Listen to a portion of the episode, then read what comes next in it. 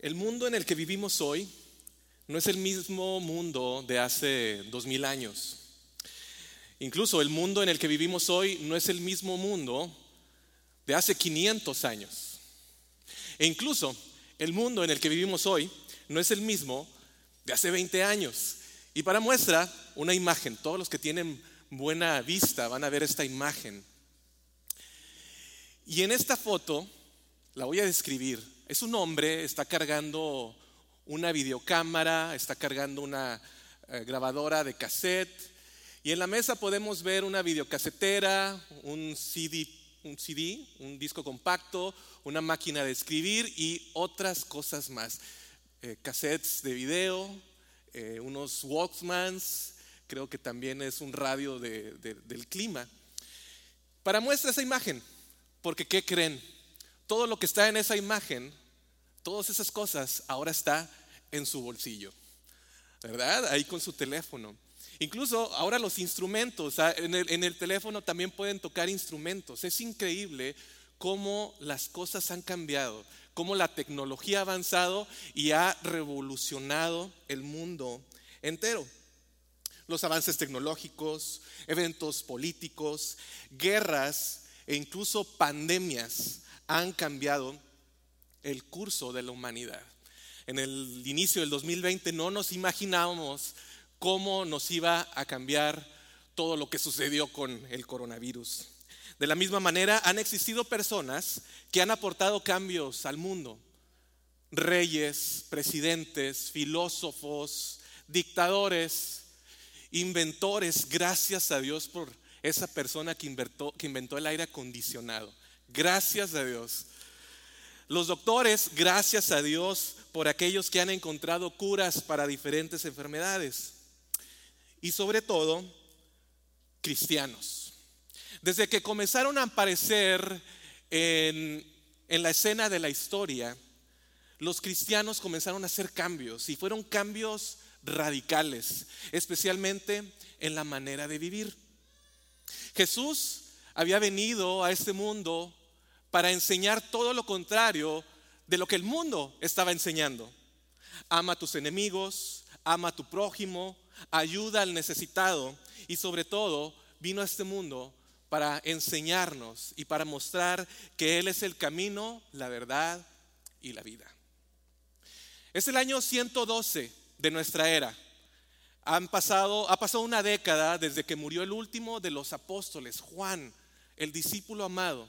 Han pasado una década, es el año 112. Hay un gobernador romano en lo que ahora es Turquía, una región en lo que ahora es Turquía. Y este gobernador no había escuchado sobre un grupo de personas que después se enteró que estaban creciendo poco a poco. Y es que el cristianismo iba avanzando. Ya no estaban los discípulos, ya había muerto el último. Ahora quedaban los discípulos de los discípulos que continuaban haciendo la labor de proclamar el Evangelio, de amar a las personas. Entonces este, este gobernador romano le llega una acusación anónima de un grupo de personas que se estaban reuniendo. Él no sabía quiénes eran estas personas, así que escribe una carta al emperador de esa época, el emperador Trajano, y le escribe un reporte de lo que él hizo con este grupo de personas a los que él se dio cuenta que eran llamados cristianos. Y en esa carta eh, el, gobernador Plinio le escribe esta carta al emperador y le dice, ¿sabes qué? Te voy a dar mi reporte. Esto es lo que pasó. Hubo una acusación eh, de un grupo de personas. Yo no sabía cuál era la acusación, así que los traje para ver quiénes son estas personas. Y le dice, la única culpa que he encontrado en ellos, o el error que he encontrado en ellos, es que tenían la costumbre de reunirse un día determinado antes de que amaneciera y de cantar versos alternos, un himno a Cristo como si fuera un Dios. Y juraban solemnemente a no hacer maldad alguna nunca cometer fraude, hurto o adulterio, a no falsificar su palabra, ni negar un fideicomiso cuando fueran llamados a entregarlo. Son personas que no están haciendo nada mal. También le dice al, al emperador. Se reúnen para participar de la comida, una reunión de tipo ordinario e inocente. Esto está en la historia, es un gobernador que le escribe al, al, emperador de esa época, de ese año, y le dice, estoy conociendo este grupo y la verdad no veo nada malo en ellos. Hacen juramentos solemnes de no mentir, hacen, jurar, hacen un juramento solemne de no robar, de no falsificar su palabra. Estos eran los cristianos y así comenzó el cristianismo. E, era, eran personas que empezaron a impactar el mundo. Y desde Hechos vemos que dicen, estos, los que trastornan el mundo, estaban volteando el mundo de cabeza. ¿Por qué? Porque el Evangelio no solo convierte al individuo, sino que también cambia a la sociedad. Desde los tiempos de los misioneros modernos, que son a finales de los 1700, comienzan a surgir los misioneros que sí llevaban el mensaje del Evangelio, el mensaje de las buenas nuevas, pero también portaban un, un evangelio social, estableciendo estándares de higiene, promoviendo la industria, la educación, los servicios médicos, servicios sociales, llegaban a tribus donde todavía practicaban el canibalismo y ellos abolieron el canibalismo, proveían ayuda humanitaria, etc. Y todo esto sucede porque cuando conocemos a Jesús, Él nos transforma para nuestro propio bien, pero también para el bien de los demás. ¿Recuerdas cómo era tu vida antes de Cristo? ¿Recuerdas cómo era? Quizá una persona desleal, una persona injusta, buscando solo el beneficio personal, con adicciones, una persona violenta, maldicienta, esclavo al pecado, sin propósito alguno, con un vacío, quizá lleno de odio. ¿Recuerdas cómo era tu vida? Si todavía estás así, déjame decirte que tienes que ponerte a cuentas con Dios. Esa era nuestra vida antes, ¿verdad? Hoy estaremos hablando sobre un hombre, estaremos estudiando sobre un hombre que dice un canto que era un chaparrito así y que vivía en Jericó. Dice un canto para niños. Esa persona se llama Saqueo y su vida fue cambiada rotundamente debido a que conoció a Jesús, conoció el Evangelio, el verdadero significado de las buenas nuevas. Así que, como punto número uno, les quiero decir que el Evangelio cambia el mundo porque da importancia. Así que sigan con su vista o si traen su Biblia. Vamos a leer Lucas capítulo 19, versículo del 1 al 7. El Evangelio cambia el mundo porque da importancia. Jesús entró en Jericó y comenzó a pasar por la ciudad. Había allí un hombre llamado Saqueo era jefe de los cobradores de impuestos de la región y se había hecho muy rico. Saqueo trató de mirar a Jesús, pero era de poca estatura y no podía ver por encima de la multitud. Así que se adelantó corriendo y se subió a una higuera sicómoro que estaba junto al camino, porque Jesús iba a pasar por allí. Cuando Jesús pasó, miró a Saqueo y lo llamó por su nombre. Saqueo, le dijo, baja enseguida debo hospedarme hoy en tu casa. Saqueo bajó rápidamente y lleno de entusiasmo y alegría, llevó a Jesús a su casa. Pero la gente estaba disgustada y murmuraba, fue a hospedarse en la casa de un pecador de mala fama. ¿Quién era Saqueo? Bueno, lo que nos dice este pasaje que Saqueo vivía en Jericó. Resulta que Jesús está en su último peregrinaje, en su último viaje hacia la ciudad de Jerusalén.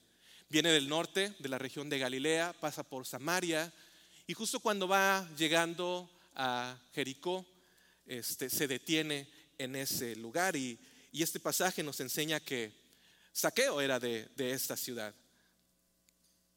Para ese entonces Jesús ya ha tenido sus tres años de ministerio, junto con sus discípulos, entrenándolos, capacitándolos, y se está preparando para su tiempo final aquí en la tierra. La gente alrededor de Israel ya comenzaba también a seguirlo.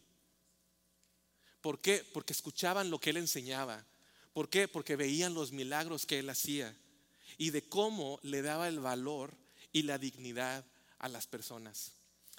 Mateo nos dice que grandes multitudes lo seguían y que él sanaba a los enfermos. Ahorita estamos en el capítulo 19, pero al final del capítulo 18 nos encontramos que Jesús va entrando, va llegando a, a Jericó y se encuentra un hombre pobre, ciego, a quien le sana la vista. Y ahora se va a encontrar con un hombre rico de la ciudad de Jericó. Saqueo, él no solamente era un cobrador de impuestos, sino que era el jefe de los cobradores de impuestos. Déjenme decirles que estas personas, los que tenían este trabajo en ese tiempo, usualmente le daban dinero al gobierno romano para tener ese privilegio de poder cobrar impuestos. Básicamente compraban su trabajo para poder trabajar de esta manera. Había tres oficinas principales en la región de Israel y una de esas regiones de, cobradores de impuestos era Jericó. Los cobradores de impuestos cobraban sumas muy grandes de dinero y además tenían la reputación de extorsionistas. Bueno, sabemos que los extorsionistas no nos caen bien. Imagínense en esa época, si eras judío y además eras cobrador de impuestos, eras considerado como un traidor a la patria, traidor a nuestra nación, traidor a nuestro pueblo, porque ahora estabas al servicio del opresor extranjero. Josefo es un historiador judío y él relata que Jericó era muy conocida porque era una ciudad comerciante. Josefo escribe que en Jericó creaban un ungüento a base de un bálsamo y él lo llama como la cosa más preciosa que hay. Era fragante, era aliviador y muy apreciado por sus cualidades curativas. Así que imagínense, si Jericó era una ciudad buena de comercio donde fabricaban este ungüento tan conocido en toda la región de Israel, pues era un buen lugar para los cobradores de impuestos, porque había negocio y cuando hay negocio hay impuestos para el gobierno precisamente romano.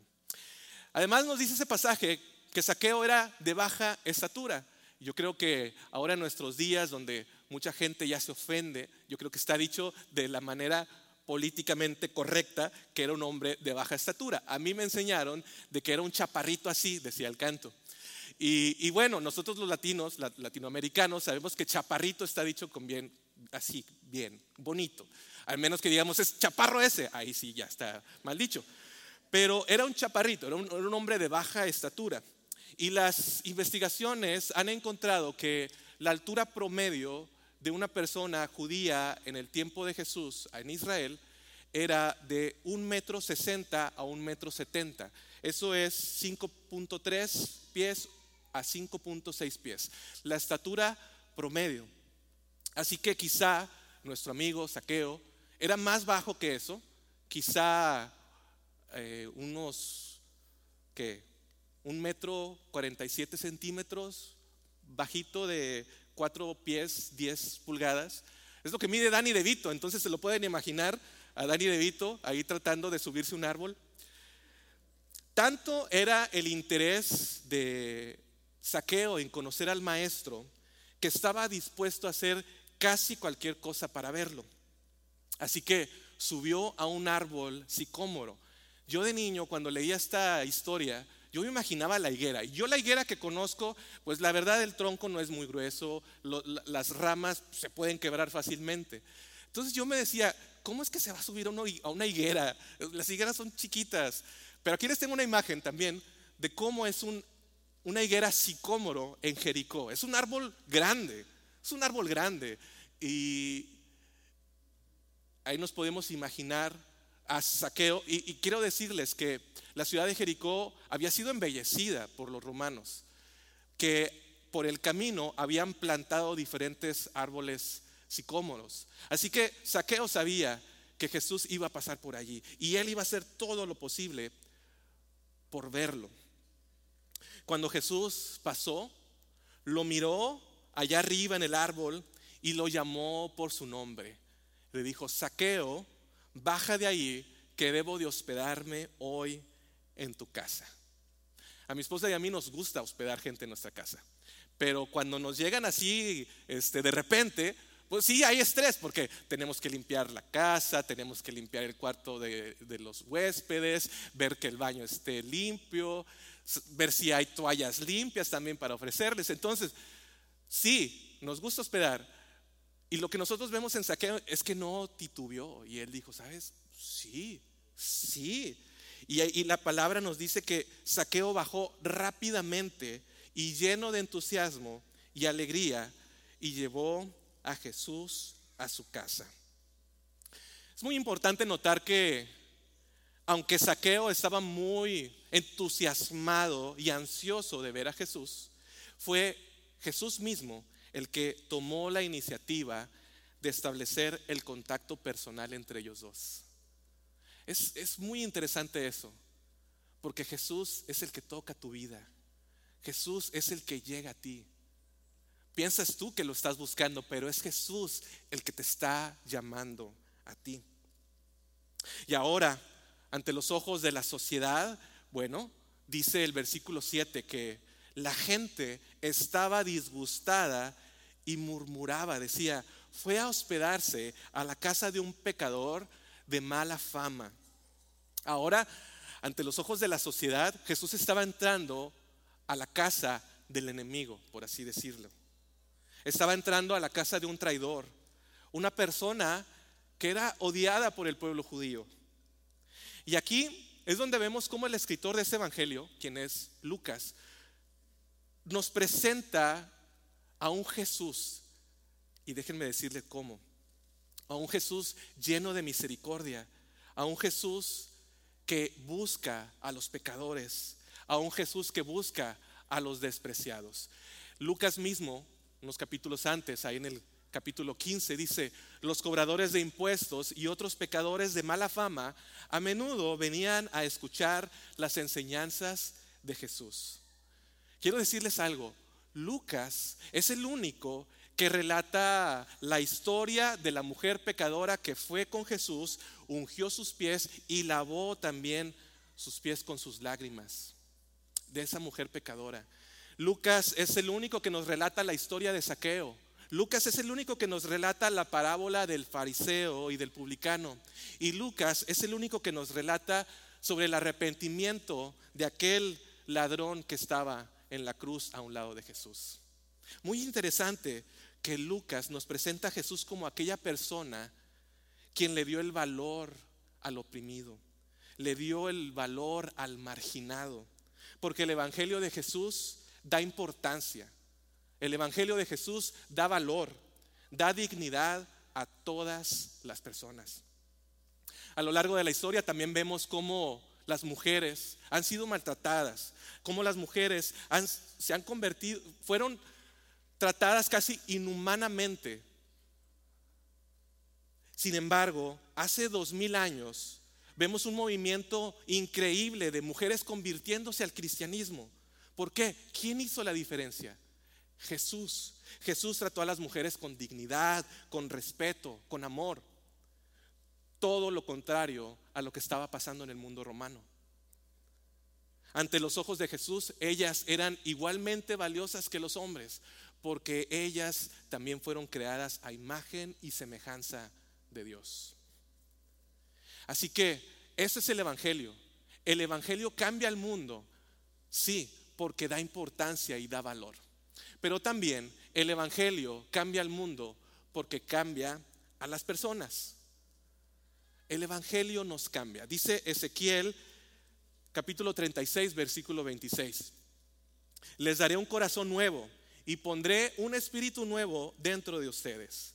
Les quitaré ese terco corazón de piedra y les daré un corazón tierno y receptivo. La verdad, esa es la verdad. Nosotros teníamos un corazón de piedra, pero Jesús nos alcanzó y nos ha dado un corazón que ahora es un corazón tierno y receptivo. Y todos nosotros hemos experimentado cambios cuando Jesús toca nuestras vidas. Todos nosotros. Debo mencionar que no es fácil experimentar los cambios. No es fácil. Muchos de nosotros nos da miedo el cambio. No es fácil el cambio. Algunos de ustedes que están aquí quizá no han tomado ese paso de comprometerse con el Señor por el miedo al cambio, porque el cambio es real. Sin embargo, el miedo solamente es falta de información. ¿Por qué? Porque no sabemos qué hay aquí, qué hay allá o qué va a pasar. Eso es el miedo, solamente falta de información. No sabes qué va a ser de tu vida ahora, no sabes aún qué cosas tienes que cambiar o qué cosas tienes que dejar. Y el no saber no te anima a tomar ese paso de fe. Había otro hombre que él vivió en el año 380, todavía estamos en nuestra era, hace muchos años. En el año 380, un hombre llamado Agustín, conocido también como Agustín de Hipona, llegó a ser un pastor, un teólogo, un defensor de la fe, incluso se le conoce como el teólogo de la gracia. ¿Por qué? Porque experimentó de primera mano la gracia de Dios en su vida. Él, además de defender la fe y de escribir infinidad de obras y predicaciones sobre la gracia de Dios, también escribió su autobiografía, su testimonio, en otras palabras, lo escribió. Y en ella, en su testimonio, nos cuenta cómo él era de joven. Nos cuenta que su mamá era cristiana cuando él era joven y que cuando su mamá le testificaba, él no quería saber nada de Cristo. También nos cuenta que a los 17 años él ya vivía una, ya vivía una vida muy promiscua. Vivida, eh, esa, esa vida era su refugio. Se puede decir que vivió una vida desenfrenadamente, una vida desenfrenada sexualmente. Fue un joven muy promiscuo.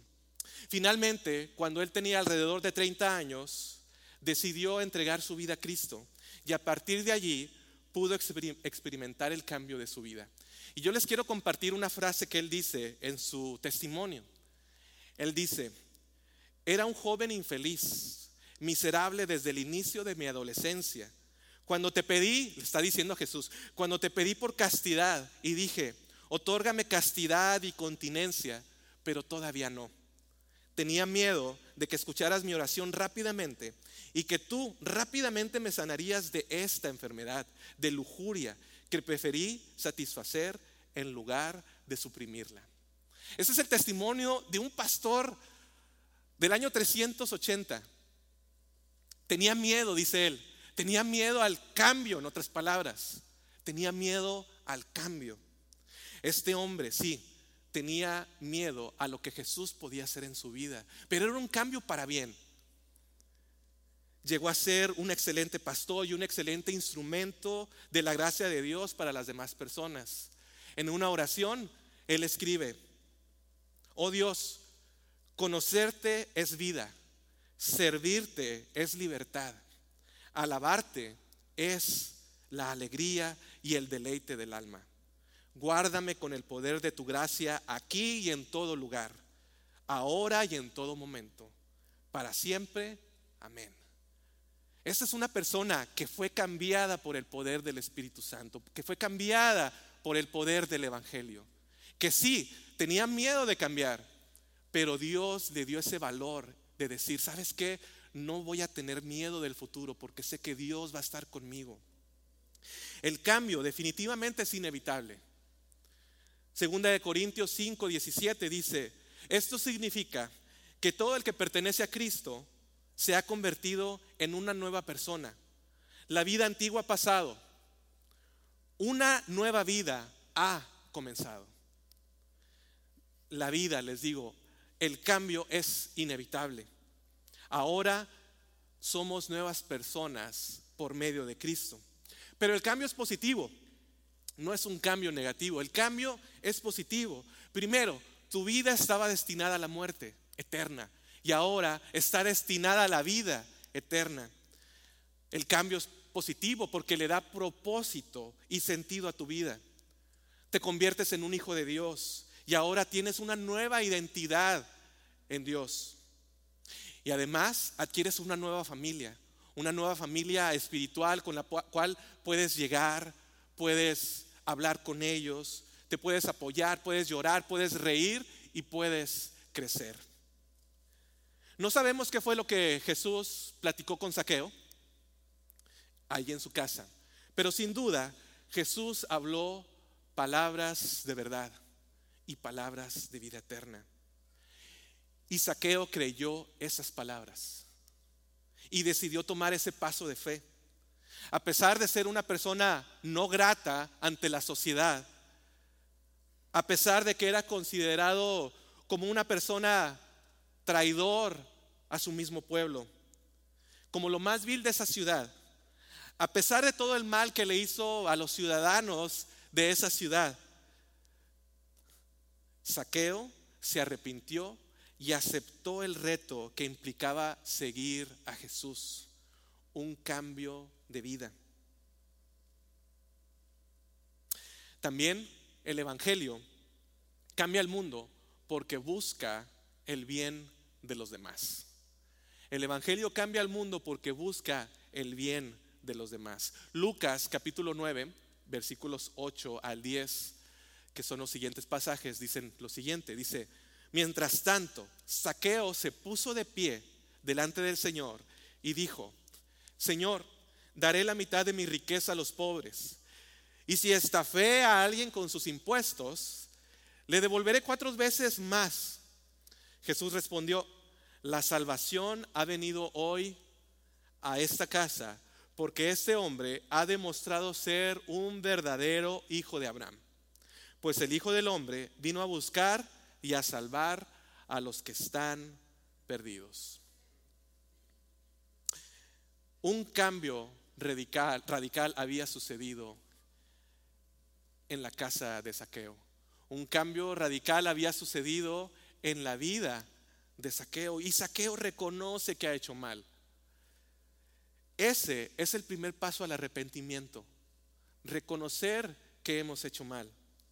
Y ahora en presencia de los discípulos que estaban ahí con Jesús, ahora en presencia también del pueblo de Jericó, él declara que va a devolver todo lo que ha tomado ilícitamente. Saben, de acuerdo a la ley de esos tiempos, de acuerdo a la ley de los judíos, si alguien había tomado dinero de más de una manera ilícita o injustamente, se le tenía que devolver ese dinero a la persona y se le tenía que devolver un quinto más de lo que habían tomado.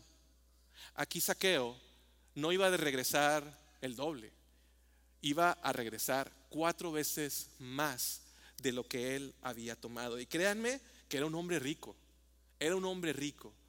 Y se había hecho rico precisamente a causa de quitarle dinero y a causa de cobrar más a las personas. Y además, Saqueo está diciendo que va también a repartir sus bienes a los pobres. Saqueo experimentó un cambio verdadero. El cambio de corazón produjo un cambio en su actuar. Y eso es precisamente lo que Jesús buscaba con el pueblo de Israel. Eso es lo que Jesús precisamente buscaba con la gente que lo seguía. Que ellos tuvieran este cambio en sus vidas, un cambio en su actuar. Sí, la reputación de los cristianos hoy en día ha sido golpeada en muchos sectores de la sociedad. Y hoy quiero decirte que nosotros los cristianos debemos de vivir una vida cristiana. Nosotros los cristianos debemos de vivir una vida cristiana. ¿Sabes? Tú eres el mejor cristiano que algunas personas conocerán en toda su vida. ¿Te das cuenta de eso? Quizá no, no conocen otro cristiano que practique su fe así como tú la estás practicando. ¿Qué definición de cristiano le estás presentando a esas personas? ¿Verán el carácter de Dios en tu vida? ¿Se sentirán amados, aceptados, no juzgados? Un aspecto de nuestro llamado como cristianos es hacer el bien. Pablo le escribe a Timoteo, le escribe a Tito en, Tito capítulo 3, versículo 1. Y le dice Pablo a Tito, le dice, recuérdales a los creyentes que se sometan al gobierno y a sus funcionarios. También, también tienen que ser obedientes, siempre dispuestos a hacer lo que es bueno. Siempre dispuestos a hacer lo que es bueno. No se trata solamente de venir a la iglesia, sentarte y escuchar un sermón. No se trata solamente de venir a tu grupo de conexión, escuchar historias bíblicas o leer la Biblia. No se trata solamente de cantar alabanzas, no se trata solamente de orar. También se trata de tener fe en acción. Jesucristo siempre estuvo viendo por el bien de los demás. Sanaba a las personas, alimentaba a las personas, sobre sus enseñanzas también, Siempre estuvo viendo por el bien de los demás en sus acciones, derramando su amor, su bondad, su misericordia al entregar su vida en esa cruz por ti y por mí. Y así llevar todo el peso de nuestros pecados sobre él. Jesús vino, vivió toda su vida por el bien de los demás. Así que si tú eres un seguidor de Jesús, también debes de buscar el bien hacia los demás. Debes de vivir tu vida buscando el bien por los demás. Y esto sucede cuando quizá en tu trabajo ves a una persona que está decaída, que está triste, que está, está pasando por un momento difícil en su vida. Y tú le das palabras de ánimo, palabras de aliento. Y también le dices, ¿sabes qué? Dios te ama, Dios, Dios quiere ayudarte. También nosotros podemos ayudar cuando con tus palabras, con tus detalles, agradeces a alguien por la labor que está haciendo, ya sea en el trabajo o en cualquier otro lugar. Si te atendió un becero, agradecerle, oye, gracias por tu trabajo. Al dar y compartir recursos, ayudas también a otras personas. Al ofrecer tu casa, a hospedar a personas, a invitarlas a comer. Cuando celebramos los éxitos también de los demás al voluntariarte, al, al donar, al ofrendar, al escuchar, al no juzgar y al ser genuino con las personas. También Pablo escribe ah, en Galatas capítulo 6 versículo 9. Dice, así que no nos cansemos de hacer el bien. A su debido tiempo cosecharemos numerosas bendiciones si no nos damos por vencidos. Y ese es el reto que tenemos hoy. No darnos por vencidos. El Evangelio cambia el mundo. Y yo les puedo hablar de muchas personas que han cambiado el mundo, que eran creyentes. Pero Dios nos ha dado esta época a nosotros. Nos ha dado vida a nosotros en este momento. Y ha tocado tu vida y tu corazón para darte vida eterna. Pero también para que des frutos como cristiano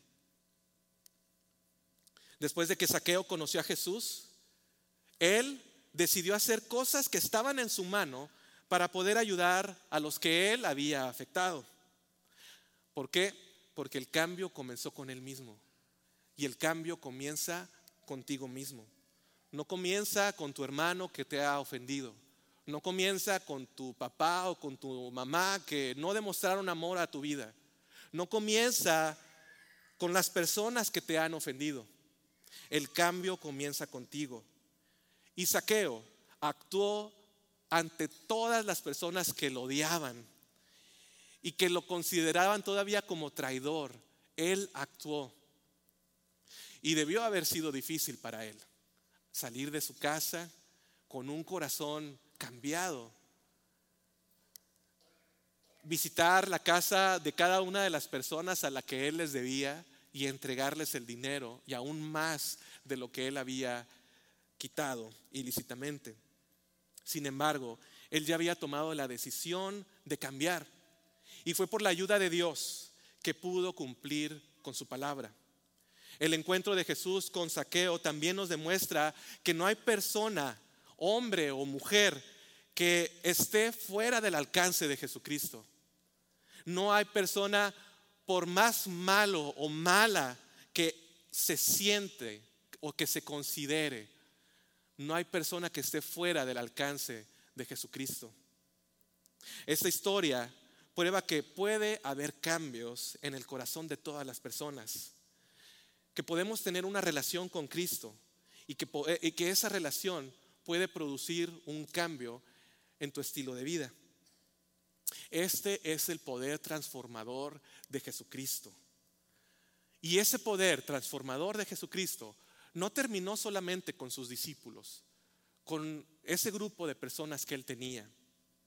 Debido al testimonio de ellos, muchas personas llegaron a conocer y escuchar las buenas nuevas, el mensaje de salvación. Y muchas personas fueron transformadas. Y la vida de los creyentes continúa siendo transformada aún después de más de dos mil años. Muchos creyentes como Martín Lutero en el 1500, Johann Sebastian Bach por ahí del 1700, C.S. Lewis, Martin Luther King Jr. Y actualmente deportistas y actores, Tim Tebow, Keylor Navas, Chris Pratt, personas como tú y como yo, que están siendo cambiadas, que fueron transformadas por el poder del Evangelio y que están cambiando al mundo por su testimonio. Ahora, ¿cómo podemos nosotros, los cristianos, cómo podemos y cómo debemos cambiar el mundo? Amando a los demás, haciendo discípulos, manteniendo un testimonio distintivo, un testimonio que sobresalga, hablando la verdad con amor, siendo buenos administradores del planeta y de la creación que Dios nos ha encomendado. Mateo, en el Evangelio de Mateo, Jesús dijo unas palabras, Mateo 5, 16. Y estas son palabras de Jesús. Y quiero dejarte con estas palabras de nuestro Maestro, que son un reto. Dice, así que durante, dice, de la misma manera, dejen que sus buenas acciones brillen a la vista de todos para que todos alaben a su Padre Celestial. Repito, de la misma manera, dejen que sus buenas acciones brillen a la vista de todos, para que todos alaben a su Padre Celestial. Vamos a ponernos en pie y vamos a orar.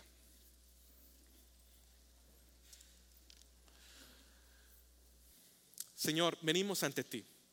Primeramente, dándote gracias porque por medio de tu palabra, por medio de las buenas nuevas que fueron compartidas a nosotros, nosotros decidimos tomar ese paso de fe, de creer en ti y de creer que es posible tener un cambio en nuestras vidas. Señor, quiero pedirte para que nos sigas dando sabiduría, para que nos sigas guiando, para que nosotros podamos ser un buen testimonio a las demás personas. Sabemos que tu evangelio puede cambiar al mundo. ¿Por qué? Porque ya cambió nuestras vidas. Ayúdanos a nosotros que seguimos batallando, quizá dando un mal testimonio a otras personas. Ayúdanos, Señor, a cambiar completamente, seguirte, amar a las personas sin juzgar, ofrecer ayuda al necesitado. Señor, tu evangelio cambia a las personas. Tu evangelio también, Señor, tu evangelio también nos pide que nosotros hagamos el bien a los demás. Y ese es el reto que tenemos y es el reto que tú nos dejas. Así que te pedimos que durante esta semana tú nos ayudes a tomar ese reto, amar a los demás y ser un buen testimonio. Te lo pedimos en el bendito nombre de tu Hijo amado, Cristo Jesús. Amén.